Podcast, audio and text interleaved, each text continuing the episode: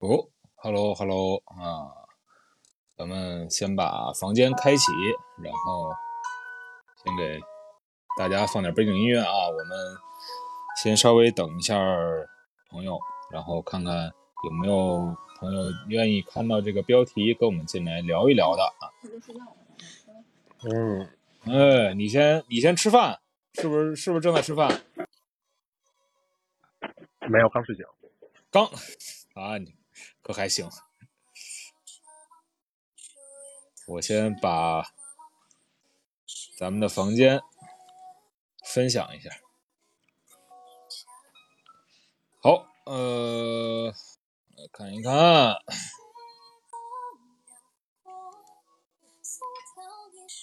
然后来一下，走。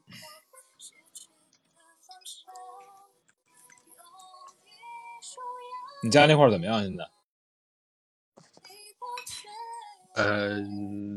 哪方面？就是受不受受不受牛街的影响？呃，还好。其实今天发布会没说什么具体的嘛。嗯。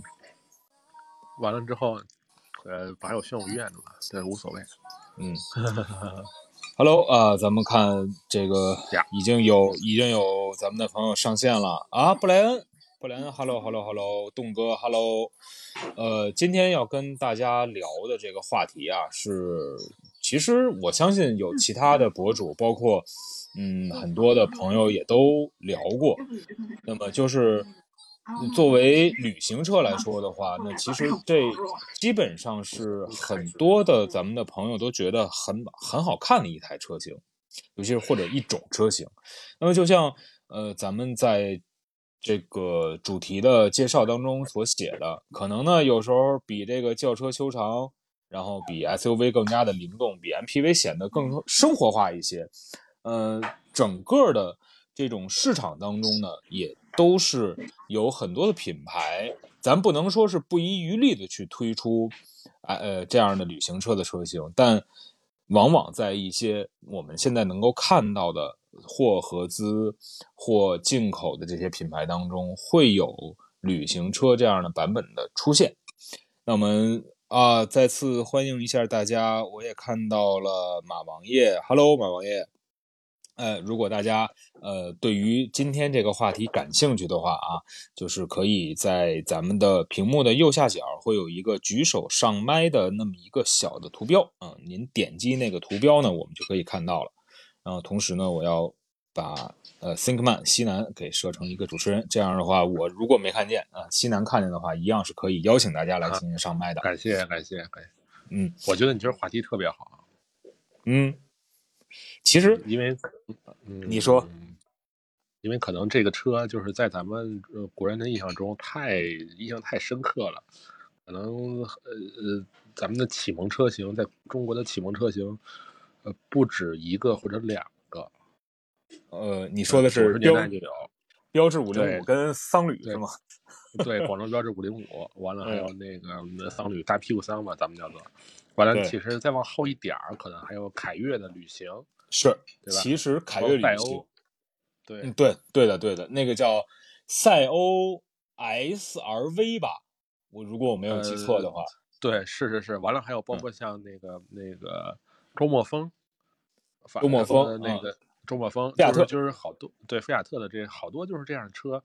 嗯，就是让咱们在很早的时候，不能讲很早，就是起码三十二三四十年前，可能咱们就慢慢就能接触到这种旅行车型。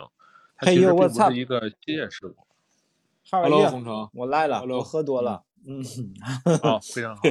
那个老马，老马在下面。对我，我待会儿准备给他。你你先拉，你先把他拉上来，我我们聊一会儿可以。嗯嗯，来给他发一个邀请券。好，然后好久好久没有没有就没有见到马老马了。嗯，Hello，马王爷，你可以你可以直接上麦跟我们进行聊天了。你可以可以直接就就来了。然后今天今天确实要跟大家聊聊，可能刚才西南所开的那个话题啊，那个话题一个开端呢，应该是属于历史当中的这种叫呃沧海十倍，就是在我们汽车的这个生活当中发展的历程里边，其实有不少的旅行车，真的算是咱们在汽车生活当中，尤其是呃咱们七零七五后到八五后之间这十年间出生的咱们的消费者朋友，他们一定作为启蒙车型曾经见到过，甚至是家里边曾经拥有过。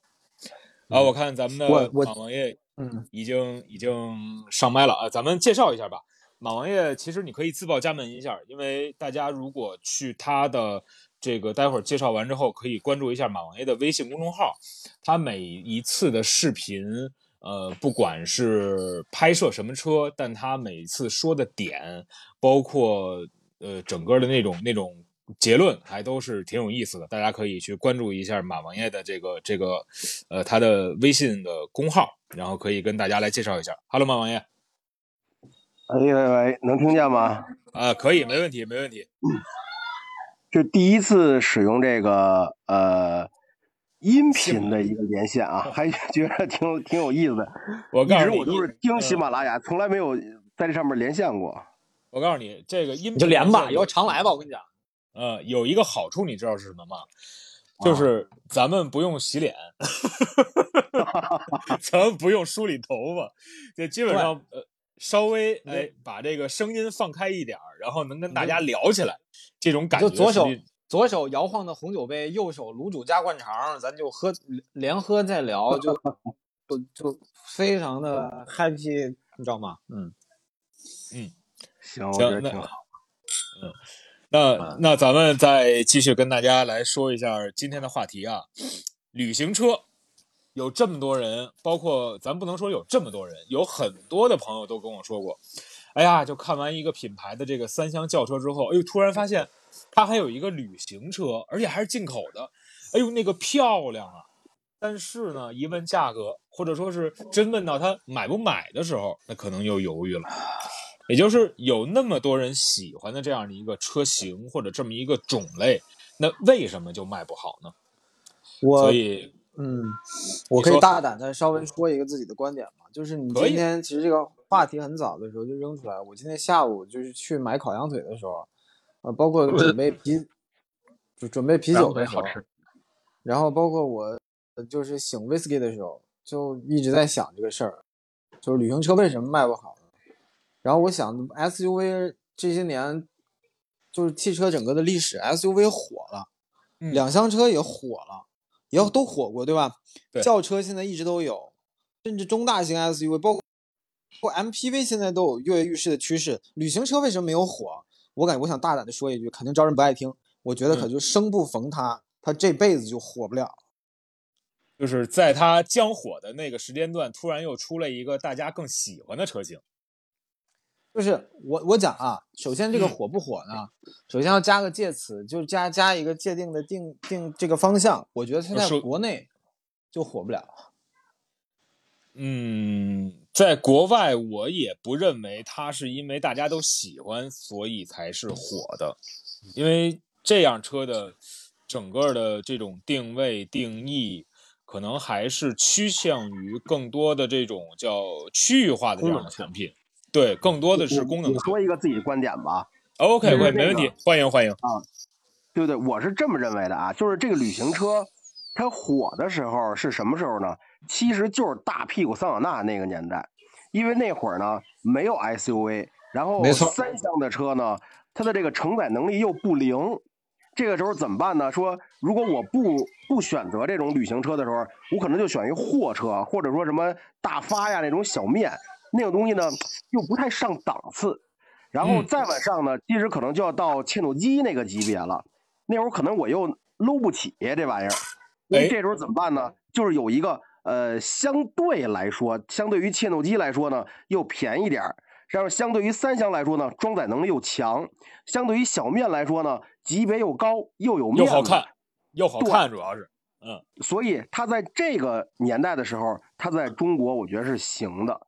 再往后推呢，其实是从轿车开始进入家庭，然后嗯它这个高高在上的这个地位已经下降的时候，往下沉的时候，我嗯觉着这玩意儿不灵了。不灵了在于哪儿呢？其实就是它就已经变成了一种情怀了。因为它的实用性，咱说句实话，实用性比不了 SUV，因为 SUV 后边也是高的，也是大的，也是能装的，但是 SUV 可以去更多的地儿，因为你要知道中国地大物博，我们的国家幅员辽阔，各地的路况可不是北上广这样的，好多地儿我们出去自驾的时候都是烂路，甚至可能底盘低点的 SUV 过去都有可能咯楞咯楞的托底，所以这种情况下和 SUV 比，轿车。这种呃旅行版的轿车吧，不灵了，这时候它就不灵了。但是如果真的和普通的三厢轿车比呢，说句实话啊，国内的旅行车一定会比同品牌同车型的那个三厢版要贵。那这个时候很多人可能就会认为说，我比如说二十万我能买一个轿车版，但是我为什么要花二十五万买一个多个大屁股？但是我用二十五万，其实我可以买一个很不错的 SUV。就大家权衡来权衡去，最后这玩意儿就是停留在情怀里边了。最后你会发现，都是有钱了，想玩了，然后需要点范儿了，他才去选。但真正从实用出发，可能没有太多人会去选旅行车了。我特别同意马王爷的说法。嗯，那那要是接着咱马王爷这个这个话题来讲啊，如果说，呃，现阶段就是刚才马王爷提到一点。同品牌、同品类的三厢轿车要比咱们的这个旅行车要便宜，这是什么样这个就是情况来造成的？是因为目前旅行车引进的不够多、不够全面，还是有很多品牌他就故意把这个旅行车做成了一个所谓高端的样子？我说一句话啊，嗯，就是还是跟老马说的那段历史有关系。当初大屁股桑塔纳那个时候就是有生产线，人家也愿意做。然后在那个时候没有积淀好，说白了那一整个车系就把 SUV 把市场抢过去了。各家觉得，哎，我造我造 SUV 车型肯定还是更受欢迎，卖的更好。一个 CRV 当年让东风本田赚个盆满钵满，然后后来 RAV4 又把市场抢了一部分，然后家家呼风呼呼全都把它抢这个市场。那个时候旅行车在干嘛？那哪哪有什么谁还在看旅行车？那个时候，其实旅行车的风波就已经过了，然后就造成一个倒霉上加倒霉的状态，就是市场上越没有这个车，然后它的二手车它的保值率就越低，二手车的保值率越低，大家在买它新车的时候，可能关注度就越低，大马路上跑的车越少，大家就越不往那个车型上考虑，然后造成一种结果，新车的生产线不可能往中国国内来引，尤其是旅行车，它也不可能去给你做那个造型的压。冲那个冲速，然后零部件供应商也觉得我我做 SUV 的零部件供应我多赚钱，我整你这个大屁股有什么用？然后就越来越倒霉，国产不灵了，只能进口，进口然后就贵，高高在上，所以到后来他只能做一件事儿，叫玩范儿。嗯，所有的进口车最终不就一定要赢到 I'm a very a different from the each other。就是我跟你，嗯，我行，就是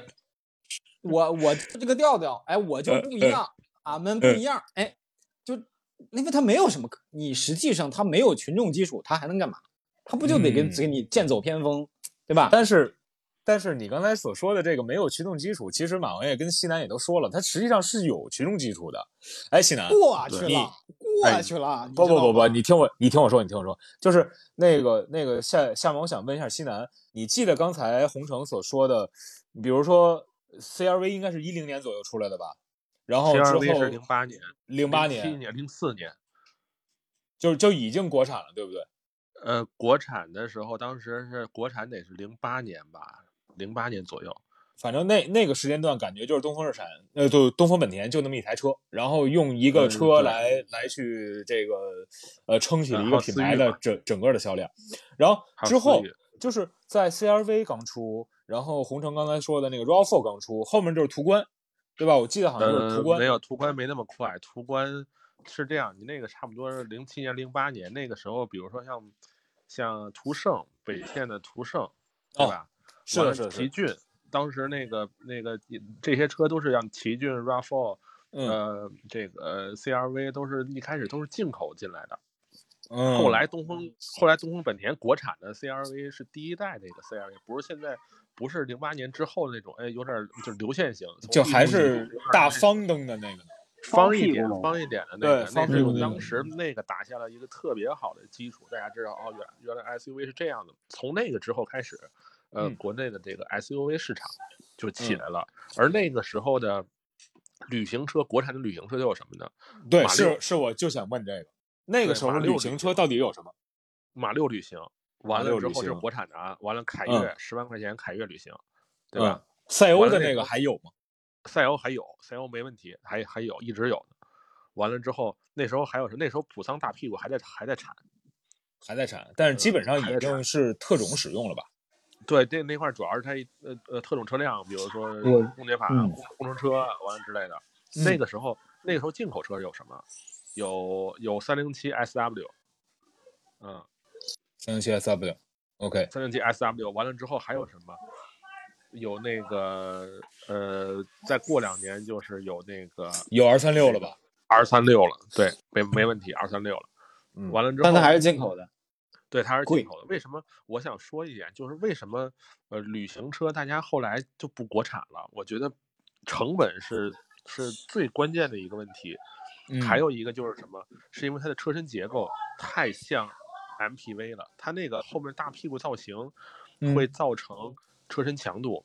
NVH，完了嗯。包括等等的一些跟轿车完全不一样的这个这个这个工艺，所以造嗯。成了这个包括像这共振有，因为咱们这种这种啊对，还有一个车中华子弹头，呃，不是那个叫嗯。那个叫中华俊杰吧？呃，中华不是中华子弹头，就是就是中华子弹头是不是应该算 MPV 呀？对，那那呃算面包不是不是它是它它是它是它是后面也是那种也能啊、其实有点偏那个但。我有我有完了之后我我有一个小的观点想说一下。海马当时出了一个处理马。嗯我有一个小的观点想说一下，就是嗯其实我觉得在那个时间节点上，咱们国人对于 SUV 跟吉普车的这个关系是搞不明白的。就是嗯你专业程度不高，大家会觉得我是个 SUV，我我的越野能力和什么通过能力就很强，那是个辆吉普车，这最高最早不嗯不叫 SUV 的，最早就是叫那个叫吉普车。哎我哎，对，别人问你说，对哎我我买个什么？我吉普 CRV，哇可厉害了，我就就倍儿高，那个就是视野也好，怎么通过能力也强。但其实就是那个时候刚好打了个擦边球，人家形状一样，但其实它的通过性没有那么强。但是呢对，它的底盘高啊，它还是能过一些东西。但是嗯大范围的人不知道，他觉得就是买了一台吉普车，甚至很多人就是，你想那个时候，我记得我那年 CRV 卖的正火的时候，我还我刚毕业，我在沈阳做投诉，嗯我在沈阳做投诉节目。嗯那时候人开 CRV，你知道怎么开吗？看前面大水坑了吗？嚯冲！我 行，哦我吉普啥这那我过，我牛牛着呢我，靠哦，冲进去了，最后最后一个字儿居居然憋回去了。咔咔 冲那儿了，啊心理心理然后素质真好。嗯然后然后冲进去了，然后说，哎呀我车怎么面那儿了呢？我不行，我赶紧我也着个车，我得出去，完事儿。嗯嗯嗯嗯，然后然后所以这个人打到他投诉说，嗯我这车怎么的呢？我凭什么说我进进说我发动机熄火了，就是发发动机进水了，然后这个东西自己承担？就问了就问他两句话，进进进去之后停车了吗？熄火了吗？熄了，嗯啊嗯打火没打了？行吧，嗯你自己走吧。你保险公司能赔赔，赔不了拉倒。你这个事儿你压根儿都不应该说，你赶紧赶紧挂电话吧。哦，就是所以，但是啊我我不说那个事儿，这就是保险这事儿，说进就还进是大家其实对于这辆车型的或者这种车型有的这个误解啊。明白，明白，明白。嗯啊，就是但是说一是所有都叫吉普。嗯哎，对对，就我说一观点啊，其实是是这样的，我觉得那个今天呀，它发展成这样了，其实呢，它是有这么一个过程的。就第一呢，是这个呃 CRV 卖的好，这个其实是起了一个非常重要的作用，因为其实就是当年我不止一次啊听说过，就是呃那会儿国内还没有那种，比如像阿尔法做保姆车那个时代。然后这些嗯。明星呢，也需要一个类似于这样的车，就是说，在我这个呃备场的时候啊，我来休息一会儿啊，然后或者说我有一个地方需要换换衣服呀，那个时候有很多内地的明星其实会买那个就是国内生产的第一款的那个 CRV，那个车，他们会认为那个车哦。坐起来很舒服，然后空间也很大，把这个后边装上遮阳帘儿就可以作为一个换衣间。那个时候很多明星会买 CRV，然后我觉得这是其中一个原因，就是这个可能有一点点儿算是明星效应吧，因为他们在做，然后他们影响了身边的人，然后甚至更多的人知道这个消息以后，可能会跟风去认为这个 SUV 是一个非常全能的车，他会有这种感觉。再往后呢，我觉得是是谁是呃比较代表性，就是刚才咱们提到那个 Thinkman 提到的那个马自达啊，嗯我觉得马自达是一个特别有代表性的一个品牌。马自达当年进马六的时候呢，然后后来在网上大家就知道了，说哦，马自达原来其实还是有一个轿跑的，然后呢就说轿跑来了，我一定买，嗯，对对对对对，对吧？说这个可是要比普通的轿车更有范儿，更有嗯操控，哎，更符合年轻人这种哎火爆脾气啊，喜欢运动感觉的。是。结果来了以后，没什么人嗯买，然后这马自达就被骗了。被骗了以后呢，马自达没长记性，没长记性是什么呢？后来大家在网上发现，哎，马自达有一个 wagon，有一个旅行版，然后就开始嗯说了，这车进中国我一定买，我倾家 荡产我必须买啊，嗯一定会买的。为了情怀，还还实用，有操控，马自达的车不买不行。来了以后，结果吧嗒一下，这车型就死了，因为真没人买，然后真是不灵。但是呢，这件事儿完了以后来还有一辆车，啊，后来还有辆 MX 五，然后就我进国内我肯定买，限量五百 台，对对，没卖出去。马自达嗯总是被忽悠、被骗那个。但是呢，这件事儿完了以后，其实大家已经不太去引进一些呃相对小众或者说不太能走量的车型了。那这个时候就会变成了一个什么局面呢？就变成了物以稀为贵，然后嗯就是这种旅行的车会变得很少了。但是物以稀为贵之后，就变成了呃物以稀为贵，这个贵其实它就已经变成了不是价价格格价格变成高贵了，它比其实变成高贵这种感觉了，就是觉得没算是被抬上去的。对，就是因为这东西很少，会开的人很少，能见度很低。那嗯开的这些人其实是是懂的，是有范儿的，是会生活的，就是他厂家也在灌输这种思想。那如果嗯你想让别人向你投来羡慕的目光的时候，怎么办呢？你要嗯比三厢版的多那么两三万、三四万、四五万块钱，你才能去吸引别人的眼球。所以逐渐逐渐，这种不被看作走量的车型，其实就会变成了一种走面儿的车型。嗯，同意，同意。其实我觉得真正真正在做旅行旅行文化的，包括就是贴近老百姓的旅行车文化的，是五菱前两年出的那台旅行车。那个叫，嗯，哦好像现在也也没有了那辆车。就是我你我知道你说那辆，嗯，最你便宜的旅行车嘛。你能非常非常直接的看到就是说真正旅行车的拥趸，如果说想买车想买旅行车的话，那么他肯定还是要朝着向上的这个兼容几个方向去兼容的。就算如果他买不了一线的像奥迪的这些所谓的那个强劲性能的旅行车，可能会次一级别，大众的旅行车它都可以选。你要严格意义上讲，现在可能市场里边可能那二十多万的旅行车不太多，但是你想十万以内，十几万，十国产的那算算旅行吧，反正也也也带旅行车风格的这些车型，其实你是有的选的。就是荣威现在荣威现在有一款纯电车，不就是旅行车的造型吗？其实外观还可以，结果真的你骂人吗？你可以啊，我可以骂人吗？你可以啊。王王德发，你知道吗？就那那个车，我去上海，我每次打网约车的时候，我坐上那条车，我就我就我我我跟你讲，我每次当时去上海前两年出差的时候，我每次去上海打到网约车，我打到荣威的车，我就王德发，就真的不是应该是荣威九五零嘛？因为九五零，我我九五零九五零是我第一梯队要王德发的，因为我打的专九五零给我好呀，给我那么一破玩意儿，底盘倍儿高，然后后排连个中央扶手都没有。你知道没有中央扶手啥概念吗？我得贴门板，跟个小媳妇儿那时候在那切着我，啊，你们说什么 EI 五吧，就那个车，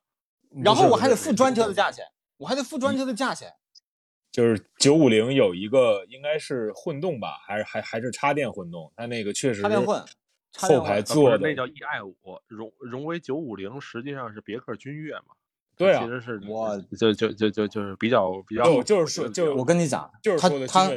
他他最神经病的就是后排连个中央扶手都不给我，就一百块都不给我，你就加点成，你就让我稍微舒服一点，怎么了？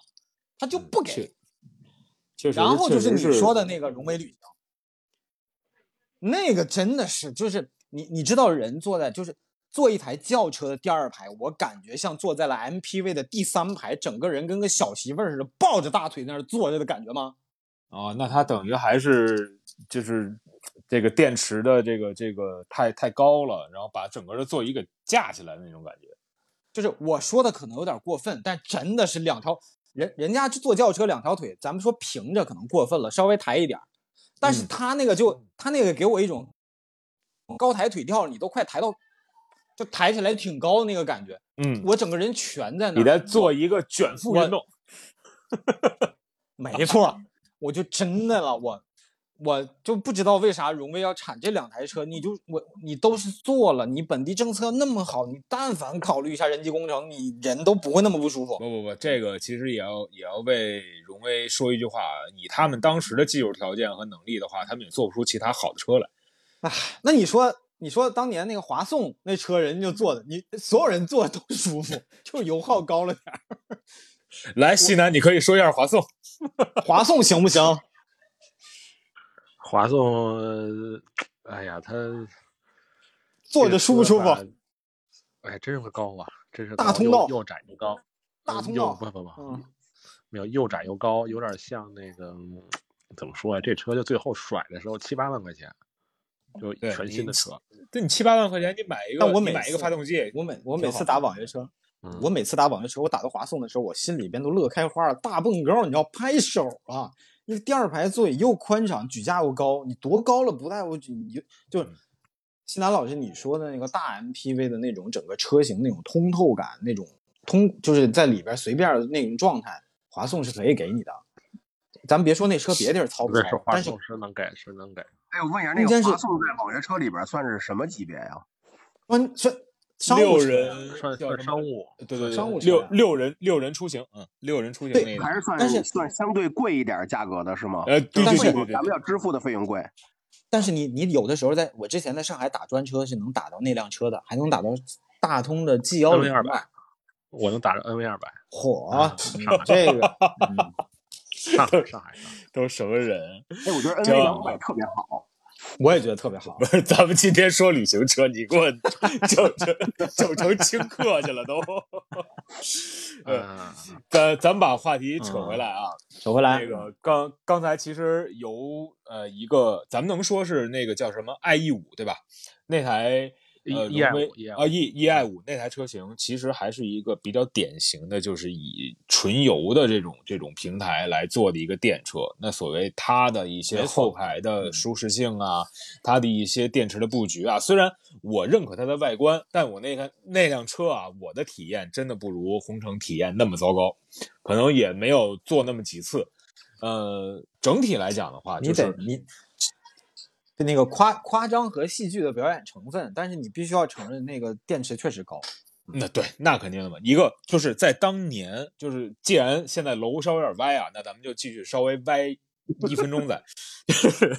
呃，当年的所呃，咱不能说所有吧，就很多很多的这个车，电车、纯电车基本上都是油改电，所以它的座椅的高低。它的后排座椅的舒适程度一定不如现在的以很多纯电架构来生产的这种电车布置的那么的得心应手和更好一些，这个是一定要承认的。在那个年代，你还有咱们刚刚去推行这个所谓的电车补贴的时候，那么多企业还在骗补呢。你说他们能出一个实车，那你按照这个整个大的环境来讲的话，人家也算干实事儿的一种。是不是？只不过干了这个实事儿，他没干好而已。就是让我花了个花了个专车的价钱打了一台优享，就就这个当时啊对那个体验，我大对，大概哎是这种体验。行，那咱们继续说回，呃，咱们自己旅行车的这个旅行车啊，旅行车刚才提到了一个，其实提到了两个神车，一个是被坑了许多次的马自达，马自达六的 wagon，说实话，呃，一开始它卖的价格和最后的这种清货的这个销量都不太尽如人意。但是呢，它和大众的 R 三六两个在一起变成二手车之后，哎，大家突然发现，好像时间再往后推几年，大家好像就跟马王爷说的一样，兜里有点钱了，我要开始跟别人玩不一样，开始跟别人玩情怀了，得价格又反推上去了。马自达六当年的。二手车的价格，然后如果说一台车型整备的还算不错，那它的价格在十来万没有问题，呃，便宜点的可能就是九十万。然后 R 三六那绝对是经过了一系列的炒作之后，变成了我认为是国内车型当中的保值的第一代车型。我不知道这么说大家认不认同？呃，哎，我想起几个车来啊。哎，我对我我想起几个车来啊，就是那个刚才好像是啊，因为我进来以后好像是没听到大家说，我觉得有几个车其实是不错的，一个是什么呢？一个是那个力狮的旅行版，我觉得非常好，非常好。然后呢，还有傲虎，其实也应该可以算一个吧，因为对它其实就是旅行车，对，其实它是一个，它其实有点像那个。呃，cross 车型，我觉着其实是这么个感觉。然后还有一个跟傲虎当年是竞品的车，叫威萨丰田的。有三点三点五 V 六，对不对？呃，不是，低配的是二点七，是二点七的。对，就是汉兰达平台，汉兰达。对，汉兰达平台，然后造了一个跟傲虎是同类型的一个 cross 的一个大旅行车，这么一个感觉。嗯，那个车我其实在国内还没见过，原来一开始没见过，后来有一次我是在东南亚玩去，然后我就发现那车特别好，我觉着，因为我是后来租了那么一车，然后各对各种开起来感觉我觉得也挺好，然后呢，它离地间隙要比普通的旅行车高，但是又有一些和 SUV 比又有一些接近这个轿车的感觉，它没有那么忽悠，然后我当时就觉得特别好，回来我就重点关注了一下，是威萨。然后它其实，呃，大多数的平台啊、技术啊，包括内饰，跟汉兰达都是一样的，就是外观采用了一个傲虎这种呃 cross 旅行车的这么一个感觉。那个车其实当时我觉得也特别好。那要这么说的话，是不是咱们也可以把本田的歌诗图放在这个类型当中啊？那歌诗图可以，歌诗图可以啊？是吗？但是我怎么认为歌诗图不可以呢？我觉得。它格式图也像那 cross cross，你就是就是它，他们都是所谓的偏跨界，然后但是呢，对，就是跨界大家都认，但有的是偏旅行车的跨界，有的是偏 SUV 的跨界。你包括歌诗图也好，包括讴歌那个叫什么 ZDX，对不对？我我我觉得傲虎其实它有点像呃旅行车和 SUV 的跨界，但是老马老马你知道吗？傲虎就跟力狮一样，这这咱俩应该都熟，因为那个时候你想，咱们参加斯巴鲁的那个那个试驾什么的，是斯斯巴鲁的车型还是都是无边框车门的，对吧？你你有没有那印象？然后然后其实奥虎在原来的那个是吧？对，它当时就是旅行车，只不过就是为了迎合国内的所谓的 SUV 市场，然后呢，斯巴鲁中国就改口了。在应该是上一代的傲虎进入国内之后，然后就说我们我们是 SUV，我们怎么怎么样？当时我还真的是问过他们的工作人员，说之前我印象当中，一个是力狮 wagon，另外一个是 Outback 的这个傲虎，它不是一个这个这个偏旅行车的这个感觉嘛？他说，呃，我们是 SUV，但我觉得这其实还是相对来说比较牵强的。那既然对，既然大家。就是现在市场当中，你卖 SUV 你能火的话，那其实谁都愿意往 SUV 这个感觉上去靠，就像有点像什么呀？有点像，比如说像大众的 ID ID 家族，你说 ID 四，你稍微给咱们底盘低一点，你说那是一个大号两厢车还是一个 SUV？它其实它其实就是一个 SUV 的一个，不是就就是一个两厢车的一个感觉，所以就是大家都会觉得我的车型如果在国内市场，尤其是中国的这个消费者，他认某一种车型，这个车型非常火的时候，一定能卖好的前提下，那么我就尽量往这个市场去靠，没准我就能分出一杯羹来。但是消费者确实，我觉得是有这个问题的，就是他当呃就是大家主流，比如说在中国市场，我觉得 SUV 其实就是主流，而且甚至可能是未来很长时间的主流，甚至有可能会会成为世界的主流。我觉得全世界可能最后 SUV 这种大综合的车，其实它都会成为主流。然后你可以看到有一些哥们儿特别神奇啊，就是他要玩低趴范儿，然后他买 SUV，然后给改成一个低趴范儿，对吧？那也挺帅的，也挺帅。我觉得这个就是一个很神奇的一些人。就是先买了一个主流的车，甚至有可能是比如像 CRV、像呃途观这样，是一个很主流的这种买菜 SUV，然后他要把它硬改成一个低趴的，然后甚至有一点爆规那种感觉的一个一个一个改装车，我觉得也是很神奇、很另类的一帮人。嗯，不过像这样的一种感觉，其实还是比一般的，就是改装两厢车呀、轿车，它有一个优势，就是它的这个乘坐空间和视野还是能够相对来说保证的，至少头部空间它不会特压抑。有的车型你改的很矮之后，那种轿车的那种身段，包括它的什么前挡风啊、侧侧风挡的这个这个玻璃本来就比较小，你更矮，那可能它的视野就会受限，你反而就会觉得就有点嗯就不舒服那样的感觉。这事儿啊，我有切身体会啊！我跟你说，就是，呃，我手里不是一个一一一个轿车，一个性能的轿车，一个 SUV 嘛，家里头。嗯嗯嗯。然后，我儿子从来都不愿意坐我的那个性能车，他就想坐 SUV，因为他坐 SUV，他能在车里边站直了。哦。这个就是他，这就是他关心的点。他说：“这车我能站起来，你那个大红车我站不起来。”这个他就是特别喜欢。对你，你跟你跟西南这点比较像，你们俩是非常有共同经历的。就是他那个车也是在后排，在在后排的时候，你别说孩子了，可能可可能自己家里的老人大人都能站起来走。嗯啊，其实其实我刚才刚才一说傲虎，嗯我突然想起来一款车，就是呃沃尔沃 V 六零跟 V 六零的 Cross Country，嗯呃跟 V 九零的。呃，我先先说 V 六零，因为 V 就是 V 六零 CC 嘛，V 六零 CC 它底盘抬高了嘛，抬高了，呃，抬高了大概我想想，大概得有个六十多毫米，跟普通车跟那个普通的 V 六零比，但是之后这个车抬离地间隙抬高了之后，它离地间隙比 Q 五都高。但是呢，你看沃尔沃怎么对于它的一个定位呢？我觉得就是你看不同场合、不同品牌对于这种产品的这个叫法，真的是，呃，有的时候坚持下去了。比如说像沃沃尔沃，就是它最开始咱们印象中呃看到的沃尔沃的那个也是大屁股车，那叫什么？呃，七零吧，V 七零，V 七零，V 七零，对，V 七零叉 C 当时叫做，完了后来呢就是改呃改款就叫做叉 C 七零。完了之后是这样子的，一步一步下来的，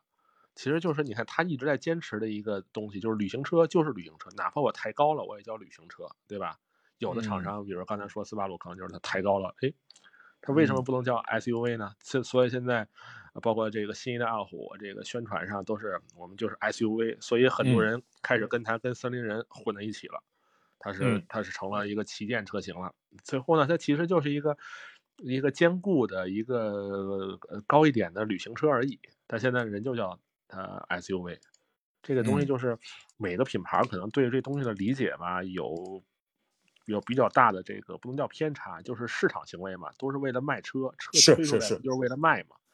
其实无可厚非。嗯，其实无可厚非，就是厂家愿意叫什么，然后消费者心里边觉得这款车型应该隶属于什么。我觉得大家每个人心里边都会有自己的想法。就像呃，有的时候，呃，就可可能又说到这个这个价格这个这个基准之上。你看我自己的那个那个斯柯达的那个那个进口的车型，它是迄今为止斯柯达在国内卖的最贵的一台车。然后我是买的时候是因为。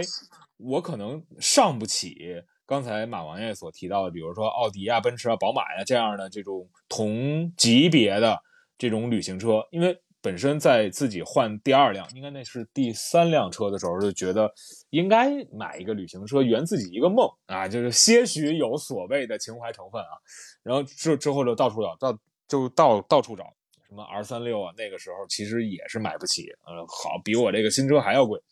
所以选择这款车型之后，我再看，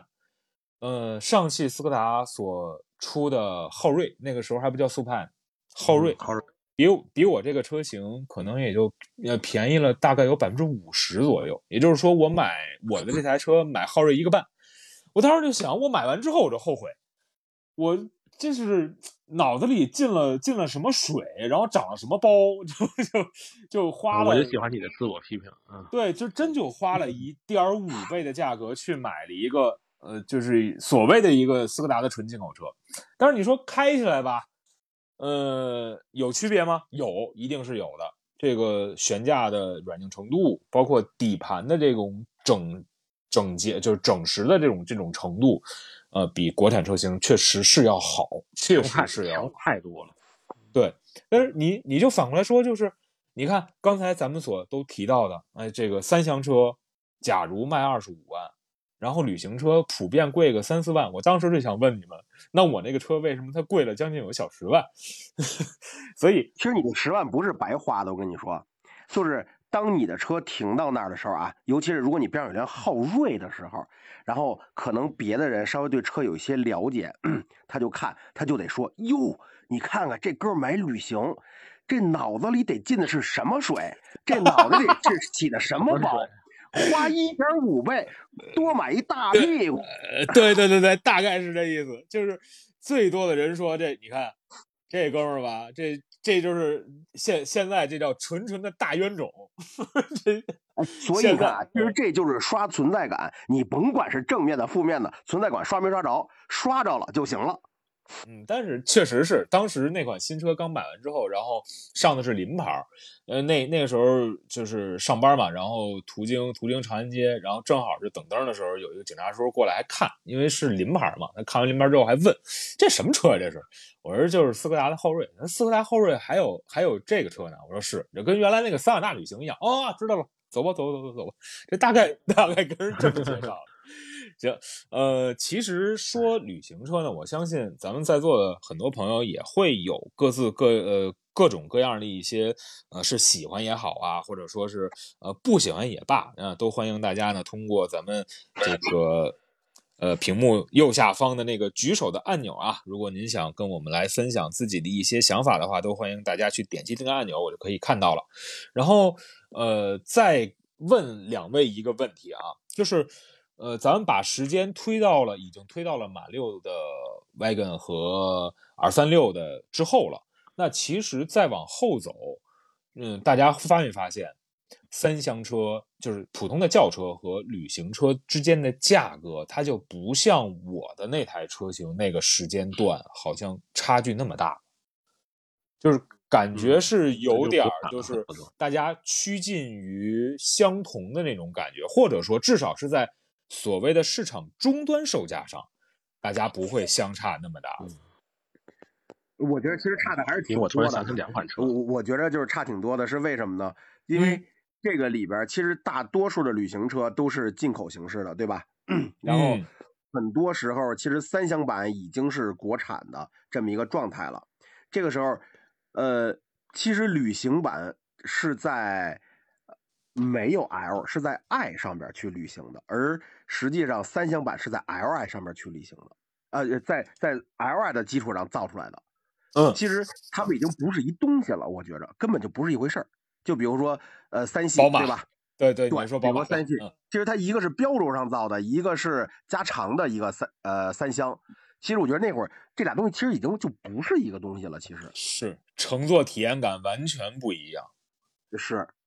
嗯。那个时候，实际上我在考虑就是买旅行车的时候，也是看了像 A 四的 Avant 呀、Allroad 呀，包括三系的旅行。你说那个时候能不能再往上添点钱够他们？可以，但是后排空间咱不能说是小的可怜吧？但给大家一个相应的一个比较啊，它有点像什么呢？有点像现在的凯迪拉克 CT 五那样的感觉，就是空有一个很长的轴距，但你乘坐在后排。之后，你就会觉得，其实前后排之间的这种距离并不是那么的阔绰，那就会让这样的话，就是凯迪拉克啊，真的是浪费轴距当中的人中龙凤啊，真的是我 太就是太能浪费轴距了，我觉得这个品牌实在是，嗯，它基本上我问我问你，我问一个，因为刚才其实我想问来着，后来正好刚才你也说出来，就是说咱们以 A 六吧，A 六作为标准啊，假如说可以二选一的话，你你会选择 Allroad 还是选择 Avant？呃，我我也想说这个话题，我会选择 Avant。哎，我咱俩是一样的。嗯，西南呢？我为什么要买 A 六啊？不，我就说那意思，人家让你，如果说这俩车让你选一个的话，你说你怎么回事？现在奥迪的哦 MPV 还没出呢。哦，那个如果这两个车生让我选的话，对，呃，肯定是 Avant 吧，嗯，因为更更，因为 Allroad 是其实是 Avant 的衍生的这个车型，我宁可让它找一些纯纯粹的东西在里面。嗯，其实西南说的是，其实其实 Allroad 其实才更符合旅行车，我觉着它能多样化，然后呃可以去面对更多的路况，然后可以走得更远的概念呀。就是动动力还强，对，通过性还好，是还有还有大四驱，还能升高。呃，空气悬架，而且 现在好像应该是 Allroad 比 Avant 更保值一些。应该好像是，嗯，因为配置更高嘛。对，因为它基础的这种这种嗯配置会更高。但是我我反正我这个人是有执念啊，因为像刚才西南所提到的，呃，比如说 V 六零啊，然后 V 九零 CC 啊，哎，这两个车之间，那我虽然特别喜欢 V 九零 CC，但是如果它没有 CC，就给我一个 V 九零的话，我会更喜欢，甚至是它可能就会成为我把速尊卖掉之后再一台旅行车的一个首选，因为它的空间比速尊还要大。而且整体的这个动力，包括沃尔沃的一些在安全性上的一些造诣，它一定会让我这个已经步入中年的人会更加的去喜欢这个品牌和这个车型。然后呢，再说 Avent 跟 Allroad，就是呃没有运动套件，跟一个是 2.0T，一个是 3.0T，好像跟我的那种感觉并没有太多的差异，因为毕竟已经到了这个岁数了。虽然 3.0T 一定会给我更多的这种叫爽快感和这个所谓的在动力上的安全感，但好像都觉得就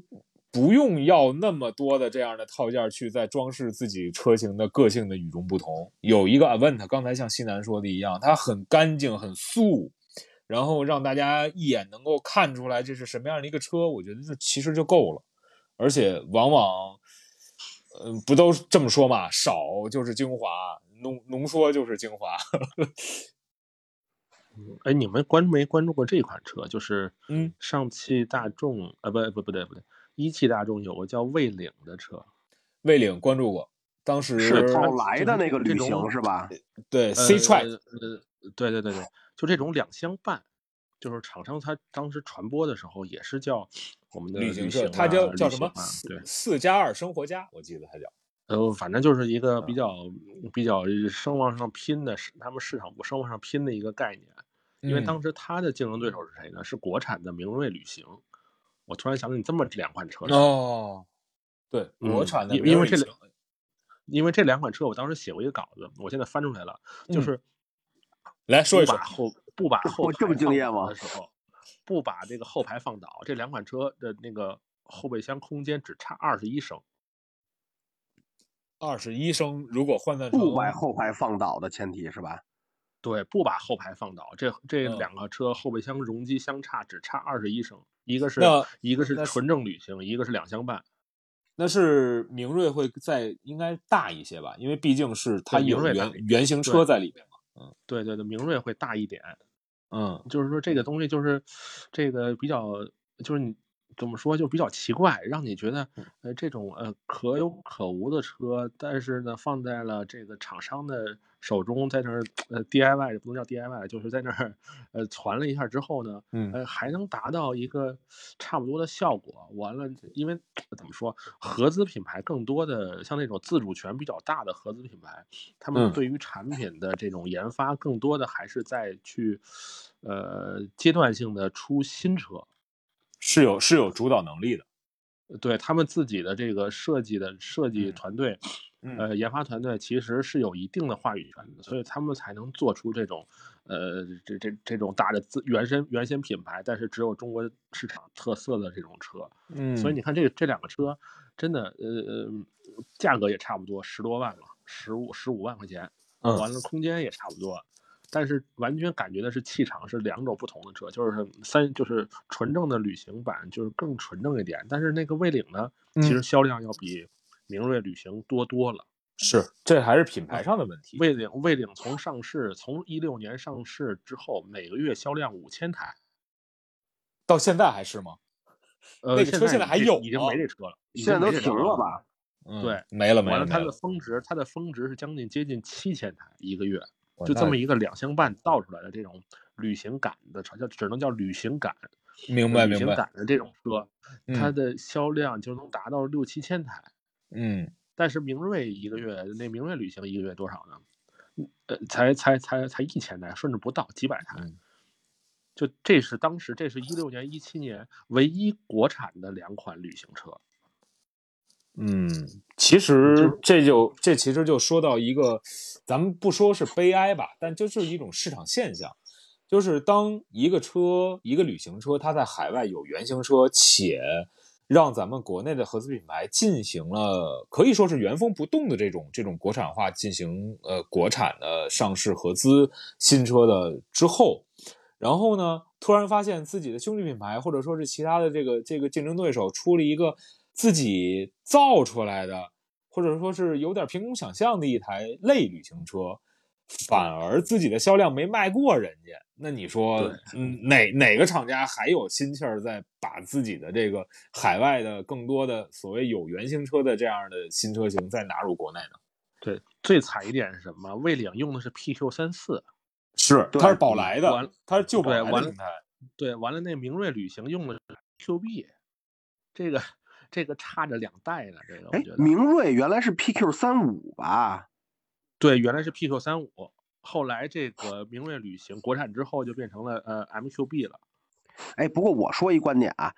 那个嗯我这观点还不太一样，尤其是这些年我发现我变特别多。就原来呢，呃，很多时候其实我觉得我是一个所谓的媒体观点，后来现嗯在我越来越觉得我自己是一个消费者观点了。这就对了，真的是。真的，这这就对了，我觉得。就比如说刚才那个呃魏领啊，那车啊，那车其实我还真关注了一段时间。我觉着那车啊，那车就是它原来有一点四 T 的，到后期没有一点四 T 了。我觉得如果一点四 T 加上湿式的双离合能保留下来，我觉得那车就真的挺好的。我觉得那车，而且我觉得特别好，我我觉得特别好那车，因为对，因为这车我是我觉得啊我我也我也有我支持你这个观点，因为这个车我试驾过两次，我当时呃就是感觉你觉得这个东西东拼西凑，但实际上嗯包括开起来用起来，嗯，呃，很实在的一个东西，哎，对哦我现在其实就是就是这感觉，就比那个什么。嗯，比那个什么别克，当时还有个叫别克悦朗，也是那啊种类似于两升半悦的劲儿比那个要强太多。对，就是掀开后备箱之后，还能发发现有两个尾灯。么一个车呃，是，这什么形容？嗯，你可以翻翻月亮的照片，后边照片这待会儿可以。看看。现在现在咱咱们的咱们的这个这个直播间里边没法给大家弄照片啊，这实际上是一个他们需要改改进的地方，我觉得。对，这回头应该突然插插进一个对，这个时候如果能跟能跟大家放一张图，这是更好的。月老如？果我不连麦的话，底下的这些我在底下作为听众来说，我能说话吗？这直播间？你不能说，能举手，你能举手，你能举手你举手，然后我点你去去上麦哦，你就来到了第一第一行。包括下面但是没有比如说，没有文字留言什么的，是吧？呃，你举手的时候可以文字留言。上次我们进行一次直播的时候，然后就有一个朋友留言，然后就说我不上麦，但我想问一个问题，他这么跟我说的，然后就没有就但这个直播间其实是没有公平的，是不是？没有公平，这个直播间是没、哦没有公平。公平是公啊，一点都不公平。是吧 公平就是说是呃，就是不公共不是说那个特别公平啊。对，公平就是说我说一句话，所有听众都能看得见，那个意思。呃，现在你说一句话是所有人都听得见，对呀、但是如果我没有被选中连麦的话，我也有话想说的话，其实别人不知道我要说什么，对吧？呃，对，只有主持人知道。不好，这功能。真这话说的真公平。不是太太因为公像我表达欲这么强的一个人，如果我没被连麦，我就跟嗯我就得跟底下刷屏，不停的输出我的观点，哦然后我就得让别人看见。虽然我没有被连麦，但我让其他人看见，我比嗯他们连麦的观点还强。嗯嗯嗯，所以我第一时间把你瞪出来了嘛，要不然你肯定把这个直播间给我炸了嘛。我连三次麦不连，我就举报你。呃，可以可以可以，赶紧就就可以就就可以举报，要不然这个说实话，这个这 KPI 也挺挺难为挺挺难为我的现在。然后咱们咱们接着说啊，因为 是时间一点一点也在往后走。呃，我还想问大家的就是，呃，对于旅行车的这个动力是怎么考虑的？因为你看啊，咱们之前所看到的很多很多的车型，比如说像我的那款车 2.0T 啊，这个是一个比非常非常主流的这么一个动力了。然后再往前的那些，呃，特老的什么桑旅啊之类的这样的车型，咱就不说了啊。然后像明锐的明锐的这个旅行 1.4T，明锐还有一个进口的旅行 1.8T 三代机的那个，然后还带一个 Promotion 的四驱，那个实际上它的区性价比是挺高的。然后再往后后来呢，我记得像 C Track 魏领放过一阵儿 1.2T 的发动机，然后明锐对明锐的旅行现在的低配是不是也是一个 1.2T 的发动机？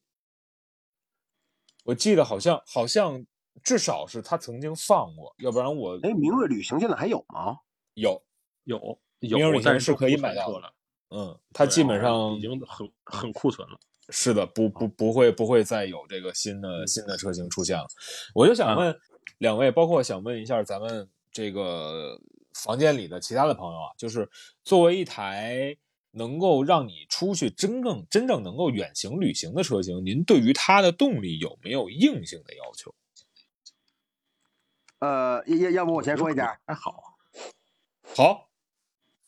呃，我觉得是这样啊，就是呃，我觉得买了旅行车的人啊，呃，分两种，一种呢是我真的会开它走出去，一种呢嗯是我就要这范儿，对吧？所以我觉得这两种人是完全不一样的，完全是不一样的。就是那个我真的开它会走出去的人，我觉着他们反而不需要动力。因为他可能面临的是一个很长的旅程，其实他不会说，我今天一下开五六个小时，开七八个小时，我要崩到二百、二百五、二百六去，其实他没有这个需求。我要见谁崩谁，对吧？嗯，那那太累了，出不了两天就歇菜了，这哥们儿肯定是。所以我觉着他不需要，而是什么呢？而是呃，就像我前一阵试驾那个新奥虎的，对吧？哎，嗯我就觉得它那个东西啊，提速也不快，对吧？爆发力也不强，但是呢，就是那个忽忽忽悠悠，哎，你就感觉你听那声啊，就那个水平对峙那声，就跟你机舱盖里边儿挂了一个热水壶，现在烧开了。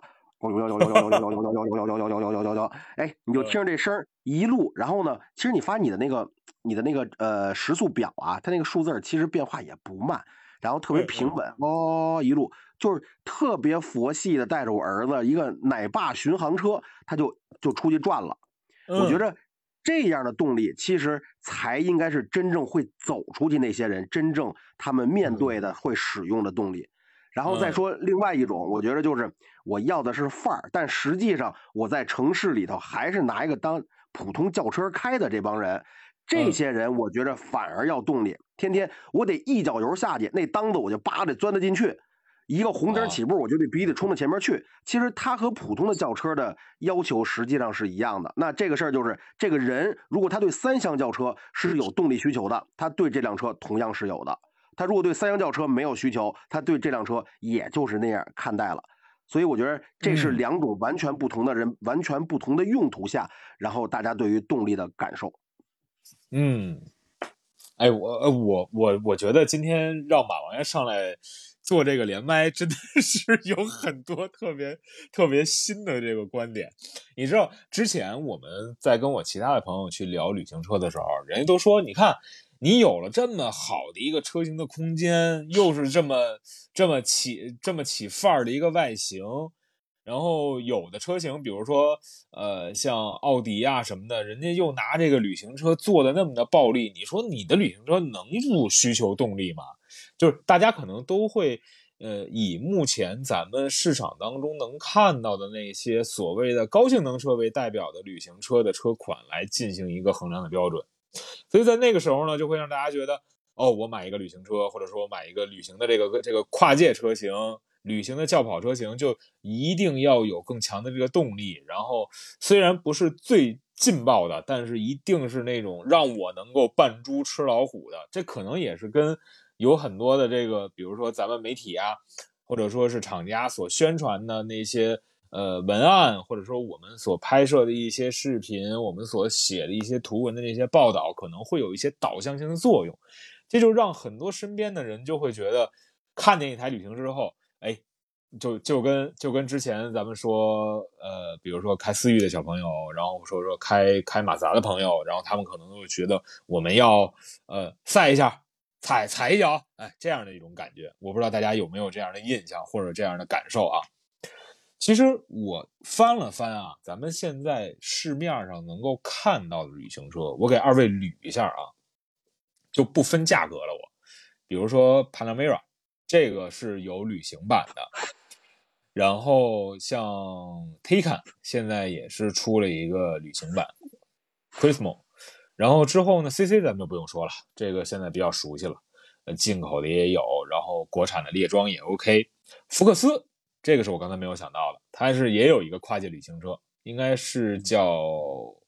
应该是叫福克斯 Active，如果没有记错的话啊。然后之后列装版那个，对对对对对，它也叫列装。然后之后刚才咱们提到的什么进口的 A 四、A 六、沃尔沃的 V 九零、V 六零你之后你会发现谁啊？都是什么 RS 四啊，然后包括这个奔驰的这个 C 级的 AMG 啊，像这样的车型就比较多了。所以你看，其实现在市场上对于旅行车的这样的概念，我觉得大家还是，嗯，就像咱们刚才一开始说的一样，就是厂家他在这。这样这一类的车型卖的不好的情况下，那我索性就把它树立成为一个标杆类的一个产品矩阵。这个产品矩阵高端，对，营造高端。然后以奥迪为例，你看你买不起我们的 RS，对不对？没关系，我们还有呃这个 A4 的 Avant，A4 的 Allroad 和 A6 的这两个车型你可以去选。你如果再买不起也没有关系，你看我们现在这个 A3 的这个两厢，其实也可以造成这样一种假象，就是会让一个车型本就丰富的品牌，我认为它实际上是更能吸引消费者。但反过来呢，如果就像刚才咱们提到的那个 CRV 那个年代一样，如果那个时候东风本田它。生产 CRV 的时候，也进入了一台像本田自己的一个旅行车，然后它去大型的，呃，就是大肆的去宣传，那我估计也没有今天的东风本田。我不知道两位有没有就是跟我持相同的观点，或者说是持不一样的观点。我觉得主要是时代不同了，因为就是，呃，现在已经没有新的东西可以给你玩了，我真的是这种感觉。就是当年大家认为轿车啊，然后嗯，还分有屁股没屁股的，对吧？嗯，然后没屁股的，呃，认为是是两厢一些，对吧？钢炮的，对不对？对对对对对。然后老派的思想认为这是车吗？怎么连个屁股都没有，对吧？连个三厢都没有，他们会有这样，这样年轻人和老一老一辈的人其实思想上是有碰撞了。然后最早玩越野的那帮哥们认为说。SUV 不叫越野车，但是你没大梁。对，到时代再往后走的时候，会有一帮人认为说，SUV 不就是越野车吗？对吧？就像刚才洪城说，SUV 不就是越野车吗？甚至其实你可以看现在各大的媒体里边，其实他们的 SUV 的这个级别已经升到越野车上面去了。它 SUV 里边会分为城市 SUV 和越野车，会这样去划分了。所以其实。SUV 的这个品类从原来这个细分的一个车型，现在变成一个概括的了。对，变成一个概括了，变成只要是通过性强的东西，没有屁股的，然后这么一个两两两厢的一个造型的，就都叫 SUV 了。其实它已经变成这样的感觉了。所以嗯其实你再往后看，我觉着其实已经是没法儿再玩什么了，因为其实已经没有新的玩法了。就是跨界，其实这些年也出过很多，比如说 SUV 跟 MPV 的跨界，跑车跟 MPV 的跨界等等等跨界，其实已经不灵了，已经是嗯跨不出来了，已经混合不出来更新的大家能够认可的东西了。因为我真的觉着啊，我觉着 SUV 就是一个终极的车型了。因为它其实是在轿车的底盘上造出来的。呃，说句实话，如果一些呃调教水平比较高的厂家，比如说，呃，哎，有点像做广告啊，就比如像福特吧，我就觉着啊，福特的 SUV 开起来感觉就是很好，它要比另外的一些合资品牌的那些车的驾驶感受，我觉得就是好，就是嗯高。啊，然后它能够达到一些呃，要比走舒适的轿车的转向还要精准，然后支撑的极限还要高。但它是一 SUV，它是 SUV 就意味着它的通过性会更强，它的装载能力也会更大，对吧？嗯，所以那你会发现这个车，我就在我心里啊，它就是一个中级的，它可以做成跑得很快，操控很好，转向很精准，同时呢也可以做成很舒适，然后通过性很强，然后装载空间很大。那你嗯还要什么？或者你还能出什么？你总不能出一个有一天还能飞还能下水的了吧？对吧？所以基本上我我认为 SUV 其实在汽车这个这这个里边，其实它也就到了头了。包括说现在的新能源啊，我觉得新能源是这样，新能源除了在动力源方面和以前的燃油车是最大的区别，但是其实你可以发现，原来在操控上做得好的那些品牌，它在做新能源车的时候，他那个操控还是特别好。这个车有上万个零件组成，它换了动力源，它的一些操控、一些支撑、一些调教，其实都是变不了的。那个才是最考验你底蕴的地方。所以嗯为什么我说句实话，其实有很多，哎，反正你的直播间我就直说了吧。啊，你直说没没事儿。这些新势力造车，为什么我觉得他们不灵啊？其嗯实说白了，我觉得还是没有底蕴，因为有些东西不是钱可以解决的。他们可能融资能力很强，他们可以找这个找那个，挖这个团队那个团队，但是其实我觉着没有底蕴，我觉着没有底蕴，所以最终造出的那个车，我觉着就是作为开作为驾驶来说。一般般吧。其实我现在认为最强的是什么？就是无论你是电的，是油的，我开起来它感觉是一样的。这个车其实是从什么时候有感觉？就是我觉得大众的 ID 系列，其实这点就做特别好。就我上车我一开啊，我就这这是一大众，就跟我原来开那油车感觉一样。嗯，上次你在深圳的时候跟我说的就是这句话，我记得特别清楚。嗯，我觉得就是这感觉，其实就是这感觉。就是无论你只是动力源变了，而且其实电的要比油的其实是适应能力更强的，无论是在防水方面，在动力输出方面，其实做的更强，对吧？但是其实我觉着，呃，那个剩下的调教才是最关键的。嗯，对，可以理解，因为这段时间我也是摸了几台，就是传统车企的电车跟新势力造车的这个电车。尤其是那个五十万以上级别细分市场月销冠军的那台车型，我都觉得好像有有一点这个在开起来有有一点像像飞船的感觉，而且它那个车造的也像飞船的那种感觉，所以不是特别的舒服。但你说它炫吗？它特别特别炫，而且它一定是能够成为呃咱们今天所提到的这个旅行车这个话题。比旅行车还要范儿的一台车型，它很走样，它的这个这个样子一定是让人很很惊艳的那种感觉，不管你喜不喜欢它。所以，呃，在整个的这种市场当中呢，其实就是有着这么一个不变的真理，它就叫做我存在就是有需求的，而我有需求就一定是有市场的。那有市场，不管你造什么样的车型，就一定是可以卖得出去的。这样，咱们啊，呃，最后一些时间，刚才咱们不是也就提了一些车型嘛，比如说是大众的 CC 呀、啊，然后大众还有那个新出的进口大众的那个进口大众汽车的叫阿天那款车型，然后包括对奔驰的 C 级啊，包括蔚揽呀、V 六零啊。像市面上我们现在能够见到的，至少是在欧洲本土上，哎，能够见到的这样的一些车型，在咱们国内销售的话，有没有就特别能够为大家所推荐的？如果大家还喜欢，还想去购买这种旅行车的，要这样的感觉的话，有钱的限制吗？嗯，没有，没有，那你可怕没？那再便宜点的，嗯其实说实话啊，我觉着啊，其实我觉着那个 V 六零挺好的。嗯，V V 六零其实并不小，就是它的这个乘坐的空间其实并不小，而且呃确实开起来还可以。但是沃尔沃一直以来有一个问题，就是油耗太高了。呃，我觉着还，我觉得物呃这个 V 六零啊，我觉得它那个问题还不在于油耗上面，因为我觉着其实二点零 T 啊，咱们大差不差的，大家也差不到哪儿去。而且您都买这个价格的车了，对不对？百公里差个八块钱，你可能也不太在乎，我觉着。但是我觉着，我觉得这个沃尔沃的车，我也不知道是为什么啊，就是嗯我不知道你们这感觉，就是从始至终，甭管是 V 四零、V 六零还是什么大的小的，它的那个前前悬架的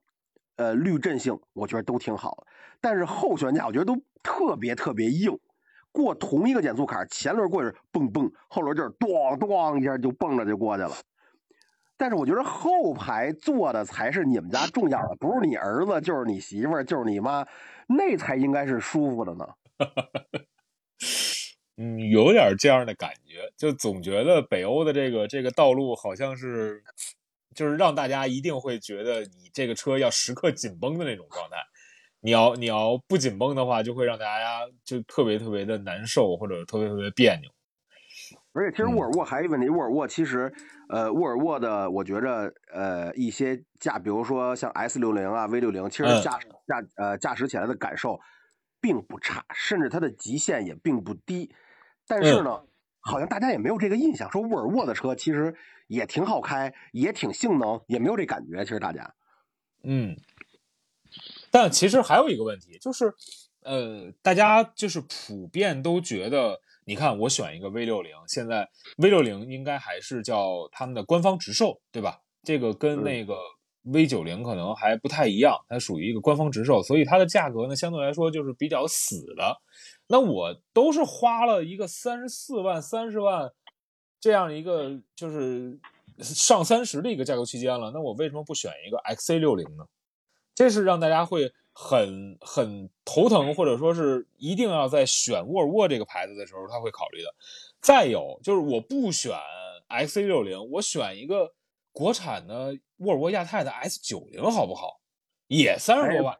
不好，这哎这这这我这我能说吗？你可以说，嗯，哦，这个我觉得 S 九零不好，S 九零我觉得真的是还不敌 S 六零那个，就是给你的那种品质感呀，或者那个档次感好呢。S S 九零我觉着挺一般吧，就这么说，挺一般的。嗯，是什么什么方面呢？是它的，因为因为车太大了，比如呃，比如说啊，说这个悬架的这个质感，然后比如说呃 NVH 方面的表现，然后比如说你坐在后排相对比较短的这些坐垫儿坐垫长度，我觉着都不太好，不太好，我觉得。嗯，哦，那也就是拉长了轴距之后，并没有像其他的加长轴距之后的车型在后排坐垫上给你有有延展，就特别像之前北奔刚刚把 E 做 L 的时候那种感感觉，对吧？就是空间有了，但好像后嗯排还是一个 C 级的坐垫。而且那个 S 九零，我也不知道为什么它那个噪音不太不太一直的不太好，发动机噪音。我我有很多的，我我有两个朋友买买了这辆车，确实说它是有一定共振的这个可能性，就尤其是在一定的速度区间，你比如说是四十到五十，或者说是三十到到四十这样的频繁室内的驾驶的这个这个区间，跟车停车跟车停车这样的感觉，所以呃可能还是有这样那样的问题吧。不过。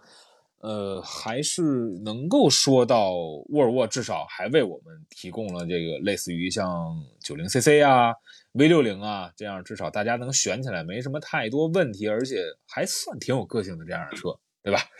那除去这两个刚才马王爷所说的车，西南，你有没有自己能够为大家所推荐的？如果说就是大家一定要选一个旅行车的话，呃，我我可能会选一个现在已经就是呃怎么说，已经不好买的小帽小帽，呃对不好买的，嗯因为我在北京见过呃呃不止多少次，不止五六次、七八次不同牌照的车，都但都嗯。指向了一个车，嗯。欧宝的英速亚，哦，呃，君君威的君威的旅行版，对，呃，在北京有有大概我我原来还真搜过，有几百辆这个车，是，呃一个非常漂亮的旅行的英速亚，嗯，特别好看。对，那个很很圆润，很圆润的一个特别性性感的外观，可以这么说是。对对对，因为我更喜欢这种呃原汁原味的这种呃车型，而且旅行车毕竟它还是呃欧洲的品牌更实实在点。更重要的就是，我觉得呃，因为是这样，我我想提一个呃插一句话，就是嗯，也没人也不用插话，就我自己说，那个我回归媒体试驾的第一款车型就是 B 七旅行，B 七旅行，呃那应该就是蔚揽吧？就是刚刚呃叫蔚揽的时候。呃，不是不是，那是 B 八了，已经是，再往上走一走一代，就是就是有那个大旅迈腾旅行版，迈迈旅迈旅迈嗯旅，就 R 三六的那个外形那个吧？呃不是不不是不是不是那是 B 六旅行也就是有有那个四驱叫做 All Track 那款车。，All Track 的那个 All Track 是哦二二五的轮轮轮胎宽，完了嗯纯旅行是二三五轮胎宽，嗯啊，完了当时呃我当时试驾之后，我发现哎这个车竟然配置这么高，座椅按嗯摩。完了之后，这个这个呃这个怎么说？呃，这个自动的这个泊车，嗯完了大的这个这个后备箱，更重要的是这个车动力，这这个进口的这个八八八这个二点零的这个动力，比我想象中的快太多。这个车当时破百可能不到七，嗯呃，我就觉得他们能把这一个车做成这个样子，那肯定是有一个想法在里面的，因为它毕竟是纯进口，那么它在欧洲什么样，那那么他们就在呃中国什么样。嗯就这个东西，这为什么要这么做？更多的是什么？是生活习惯吗？是是是整个这个他们对于产品的理解吗？你看后嗯。来 B 八旅行，嗯。你会发现，呃，他们对于旅行的感觉更多的是工具车，是的，是的，嗯，它它并不是什么，所以我跟一开始我刚才说的那个呃蔚领那种两相伴的这种东西，它其实嗯。呃，它把很多的一些因素凑在一起了，反倒嗯，尽管它卖的很好啊，嗯它那个二零一七年卖了六万台，二零一八年也卖了大概四五万台，嗯完就是嗯，你在想这种车它的存在意义是什么？两厢半这种东西，它就是为了销量。但是人家那个欧洲那种的，真正是大屁股的车，人就是当工具车装，能装能跑，能、嗯能在中高速，尤其是高速持续行驶，也而且给你一个呃不太多的疲劳感。所以就是呃怎么说？所以我刚才是为什么刚才的这话题为什么选择那个欧宝的一个英速亚？我第一个它好看，第二一个我觉得它依然有着那种呃原汁原味儿的概念。你像现在好多国产的旅行，嗯就现在没有国产旅行了，就是包括像那个明锐的那个旅行，嗯国产的，呃，啊，那个就是配置低到已经，但是扭力梁，它后面是扭扭力梁，它是 MQB 平台，但它后面是扭力梁的。对，其实应该是多多连盖儿，了，对吧？对，他给换了，嗯完了之后呢，他用的是，呃，因为是这样，呃呃，这个明锐，这斯柯达这个明锐旅行啊，在这个欧洲是有好几个版本的，对，他还用那个叫那个 Scout 版是吧？对，他用的是 Scouts 版的外观，但是嗯呢，用的是普通叫康比康比的这个这个这个车身这个风格。对，车嗯身它其实它除了把这个离地间隙抬高了十毫米之外，剩下里面所有的配置都是普通的这个康比版的这个配嗯置。它其实就是为了塞那个黑色的轮毂罩，给你抬高了十毫米。对，完了前面再加上一点儿感觉 cross 风格的，对这最后呢你的车的。最嗯后你没有什么越野能力，你没有穿通过性，就是抬高了 十毫米，完了车身重心还高了，是还是其实。其实这就是我刚才说的，我我就特别不喜欢带这种包围的车，我就老觉得虽然看起来也挺酷的，而且动力包括那个 All Road，它不是也带这种这种侧裙包围嘛，我就嗯，反正不是觉得它就那么的这个原原汁原味。哎，我我发现我发现这个其他听众里边有一个猜测啊，是不是蔡涛啊？呃，我我看看他愿不愿意上麦。来，咱嗯咱们继续说啊。因为 Scout Scout 的这个版本在欧洲是四驱版本，嗯只有四驱，所以它等于拿来了一个四驱的外观再，弄了一个两驱的呃前驱的这个车型，嗯完了最后就是你在那拼来拼去，你干什么呢？所以我宁可是原汁原味的，拿是纯进口贵一点儿。我觉得这个钱，包括像刚才那个马文也说的，它值得。这个钱，包括你当时买那个那个速尊的时候，那一点五倍的那个价格是值得的。你的你的原厂的工艺，你的整个的这个这个零部件的这个供应商体系，完全是不一样的。就是跟国产的东西是完全不一样的，你会觉得开起来更整、更崩，对吧？更有嗯韧性。完了呢，尽管呢可能这个这个后排空间没有这个呃 L 版那么大，但实际上呢，你得到的东西可能会更多。你的整整体的你这个品质感，你这个对于这个你的人设是吧？嗯就是完全是不是一类人。就这个，所以这个旅行这个东西，你说真让我买，我可能就又喜欢这英苏雅，就是可能就是呃物以稀为贵，因为我不喜不喜欢那种满大街跑的车，我就喜欢那种哎小众一点的，嗯完了呢让人觉得哎让你猜，同时呢还能让你人家提起兴趣或者多问两句的车，我觉得挺好玩儿。那我那个车你应该也挺喜欢对，因为非常好，因为你知道这个，包括像那个捷豹的旅行款哦，对对，忘了说它了 啊，，XF 的对对对对对。XF 叫 Sport Break，对，这个车北京嗯。也、也不在少数，所以我觉得，我觉得今天还有一个话题，可能时间不够了，就是就是我们见过的那些特别稀有的旅行车，就是还在路上跑的，我觉得嗯。更多的其实挺好玩儿，挺有意思，而且那些人一直没换车，包括包括这个一直在坚持开这个车，肯定有它的道理的。那是真不舍得换呀。对，真不舍得换。完了，同时呢，还能呢满足自己，呃这个可能十多年的这个车的这个需求。哦，对萨博萨博，我的天，嗯，九三，这个，对，嗯，这个真是让大家一下子就能觉得太有年代感了一对了对了，知道当时我买我第一辆车的时候，我们当时还跟那个萨博旅行九三旅行的车友会还还还还还团聚过，你知道吗？就是组团儿组团儿聚嗯会，完了之后那帮人就在路上真是豁车呀，真是嗖嗖嗖嗖的开两位老师打断一下啊，我嗯准备撤了，我得去弄孩子去了，咱们下回有机会再聊。行，啊咱们咱们周一的时候正好那个话题就叫做这个，你买我推荐，我买我三四的那些车，还还是晚上八点，到时候你看到我这个推送，你愿意跟大家聊聊，跟大家聊一下啊。行，好嘞，好嘞。好嘞，好嘞，好嘞，再次感谢马王爷。哎，王爷，你你你不给大家再介绍一下？虽然现在人不多，你不给大家再介绍一下 自己的这个这个平台吗？让大家也关注一下你的视频。好，那大家多关注啊，叫马王爷聊车，啊，在在这个微信的，就是公号的各这个平台啊都都能搜，都能搜得到我。OK，呃，马王爷聊车这五个字就 OK 是吧？对对对，我无处不在。行，好嘞，好嘞，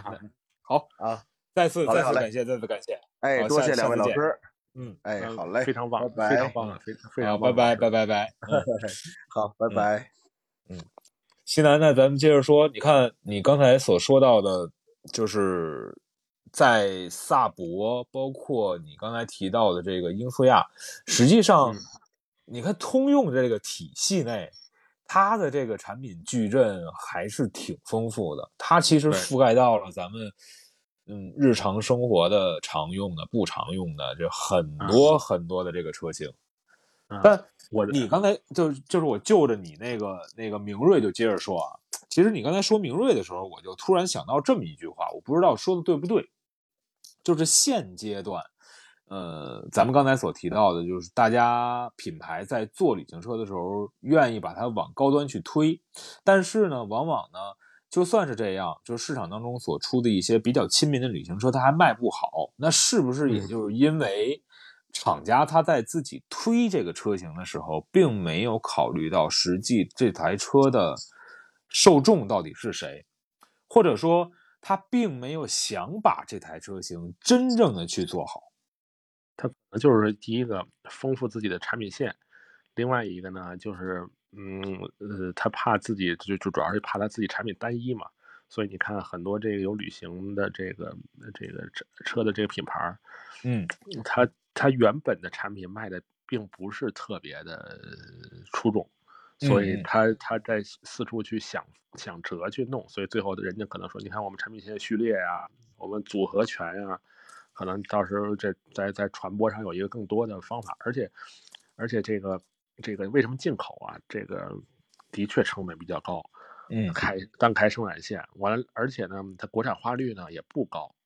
嗯，同时最重要的是什么？就是我一开始说的那个 NVH，就这天文它本身是已经龙式车身了，它它它这个共振啊，安全性的这个这个强度啊，完了包括这个 NVH 它解决不了，嗯，这个都需要下大力气来去弄。呃，这个这个，所以弄个旅行车来，包括一开始那个马六旅行，它的确的确就是被忽悠来的嘛。但其实当时一想，哎，买这个车的人，哎，这个车还真不错。但是呢，是那个车确实好，确实好。对，但是呢，咱们如果真落到咱自己头上，咱真会买吗？不会吧？呃，就跟我一样，真的是花了一点五倍的钱去买了一个，咱咱也不能是一样的车吧？但是真的是花了一点五倍钱。买了一个同品牌的，总会心里边有点不舒服。对你这是完全是是两码事儿的，所以我觉得就是大大家对于这种东西，嗯，爱看热闹的多，而且呢，喜欢嘛？打心眼里喜欢嘛？不一定，他不是狂热的，比如说满分十分，不是打十分的那一类用户。对这种车，可能他是六分七分，哎，不错，挺好。嗯嗯，完了之后那个可以。能装能拉 不拉不好，但是 但是最后你真的要掏钱他吗？不会，因为我不是狂热的，我不是我不是 fans，我不是粉他的。是的，那其实就是你咱们都是以一个点评的方式来去说这个车。嗯，其实咱们现在是站在所谓的上帝视角，然后然后去看这个旅行车的现状。但如果我们当做一个普通消费者来说的话，就跟刚才。马宁说的一样，它其实更多的是在选择当中的取舍，而这个取舍的关键点，一个是在价格，另外一个是在我看看同价格区间还有没有可选的 SUV。嗯，因为你买车买车的目的是什么？就是为了解决生活的需求。嗯，你你的你的作用是这个，你的生活需求是什么？呃，日常的通勤代步，日常的通勤代步，然后全家的出行，嗯。对，完了拉点东西，完了之后这些东西，其实你这么一想，轿车能满足，SUV 能满足，旅行能满足，MPV 也能满足，只不过呢，你需要一些空间感的这个增或者减。至于你要把空间感这个空间放在哪里，是放在储物里，还是放在乘坐空间里？嗯，我觉得这就是一个不同的需求了。因为像 SUV，他们其实带来的。并不是乘坐空间的变化，SUV 其实它的空间并不大，它车身抬高了，但是它底盘也高了，所以它里面的空间并不是想象中的那么大。完了，所以呢，像 SUV 像旅行车，更多的是解决这个储物空间或者就是存储空间的一个一个解决方案。SUV 只不过是通过性更好一点，它其实你看就是功能的加或者减。那 MPV 是什么？它可能就是另外一种，它是它是个它是个面包车嘛。这就是另外一一回事了，所以你看，旅行车跟 SUV 最大的区别，最后就是通过性。但是呢，有有很多厂商呢还 cross 了，对吧？嗯，还底盘太高了，还加上四四驱了，就是最后弄得四不像了。对，完了之后，然后告诉你，我我们是一跨界车。对，完了之后呢，这个品牌呢，往往它还有啊自己的 SUV。最后你的人群呢，就是重叠了，就是对，就重叠了。但是呢。很多这种品牌自己想的是什么？反正无所谓，你只要选我品牌，你选哪款车都是对于我自己来说都是赢。都对我我我卖哪个都是卖，然后你买哪个也都是买。呃，对，现在是嗯。这个状况，现在是，所以你看很多这个有旅行车的厂商，他其实无所谓，他嗯。他把那个旅行车不管是引进来，还是还是就放一些呃这个口风，我们可能要引进进来，对于他们来说，其实成本不是特别高，他们反倒是现在是在传播上，在市场的这个传播上，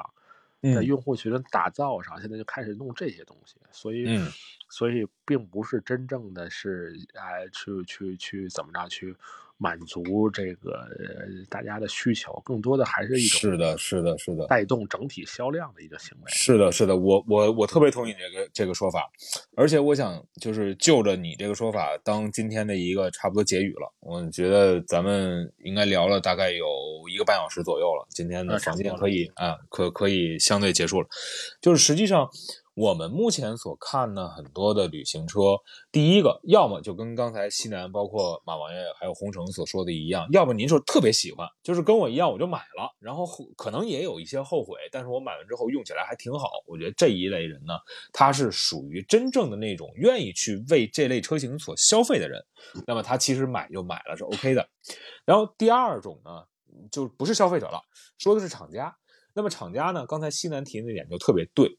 那么就是厂家在推一台车型，或者说是在为市场当中去放口风的时候，实际上他做到了两样的目的。第一个目的是持续让自己的受关注程度能够居高不下，就说白了，就是跟一个明星要持续有热度这个道理是一样的。然后呢，第二个呢是我就算是引进，或者说是我引进过来之后，让大家哎觉得都特喜欢，但我价格可以稍微定的高一点儿。如果有人买，好，这个是一个特别棒的一个利润的增加点。如果没人买，没关系，我可以当做一个自己的形象展示。那么就像那个马王爷说的一样，这是我自己还能把自己的品牌往上抬一抬，提高到所谓的生活层面，对吧？然后第三种呢，就是在呃所谓的这个市场当中，其实现在初心就是这个这个创意初心啊，出其不意这种感觉，是有很多品牌愿意去尝试的。就是大家都在出 SUV，然后这两年呢，大家一股脑的也在出 MPV。那么我可能用了一个比较小众的这个车型，哎，冷不丁的往市场戳一戳，再戳一戳，就会让大家觉得，你看这个品牌它不随大溜，这个品牌在其他车型里都做的同时呢，也能为我们消费者带来更更新的一些东西。所以呢，基于这三点，我其实想为咱们的听众朋友，包括咱们现在还在房间的朋友们。就是多说一句，就是如果说您是真的喜欢像旅行车这样的感觉，同时您还能接受目前旅行车就一定要比咱们的三厢轿车要贵的这个事实，那我觉得您是一个非常理性的一个旅行车的消费者和购买者，您用踏踏实实用没有关系。那第二呢，就是如果说您就觉得这个车好看。然后呢，您又不是像刚才西南所说的一样，我一定要从实用角度出发，然后我一定要怎么怎么样。那好，那我更建议大家去二手车市场去找旅行车，因为现在的旅行车的这个行情，包括刚才我们所提到的什么 R 三六啊、马自达六的 Wagon 啊，其实这些车型现在随着它们年限的增加，已经变得更加趋于理性了，而且。有很多的这种二手车的这个旅行车，就算是进口车，它的贬值率也非常高。所以您在二手车市场如果能挑到一个非常合适、品相不错的车型的话，它的价格一定不会的特别的贵。大家可以去尝试二手车的这样的买卖。第三呢，呃，其实也要跟大家来说，并不是一台旅行车你买了之后，或者说是你拥有之后，您就有了更多的这种生活的风范了。其实也不是，它其实是更加。方便我们去进行一些日常的通勤。你比如说像我的，呃，如果说我现在的孩子他现在要继续学习，比如说冰球啊之类，他每一次的这个装备会非常多的情况下，那么其实 SUV 大 SUV 啊、MPV 和旅行车是可以满足我的这个行李装载能力的。但一般的三厢轿车，它那个鼓鼓囊囊的那个大包。我还真一下子塞不进去，我可能会把它给拆开，分成两个小包，再再去往这个后备箱里塞。所以，如果您对于日常需求出行没有过分的这种特殊需求的话，那么其实还是三厢车或者说是两厢车，或者就是买一个 SUV 更加适合我们的生活。好，那说到现在呢，呃，北京时间也是来到了二十一点三十三分，再次感谢西南，也感谢一直陪伴在房间当中的 Leo 哥、景桥以及猜 Sir，还有这位新朋友叫何玲，谢谢大家。那么在明天的房间当中呢，呃，就不是我的房间了，是呃刚刚还在房间的 Miss 毛，他是主要跟大家来聊一聊宠物的一些话题，包括呃猫猫狗狗啊，甚至是一些呃小乌龟啊、养金鱼啊这样的一些话题。而在下周一，那么我们其实也会延续在呃旅行车之后，我们会给大家。开启一个新的话题房间，叫做“你买我推荐，我买我三思的那些车型”。那也同样呢，欢迎大家在周一，也就是十六号晚上的八点，那么再次光临我的直播间，那么跟大家一起来聊聊这些车型啊，包括我们在一些车生活当中啊有意思的事情。好，再次感谢西南，感谢 Thinkman，然后也欢迎大家，呃，明天和后天，那么都能够始终陪伴着我们每一个八点的非常好的这个周末的时光。再次感谢我们今天的这个直播间呢，也是到这里了，我们下期节目再见，拜拜喽，再见，拜拜喽。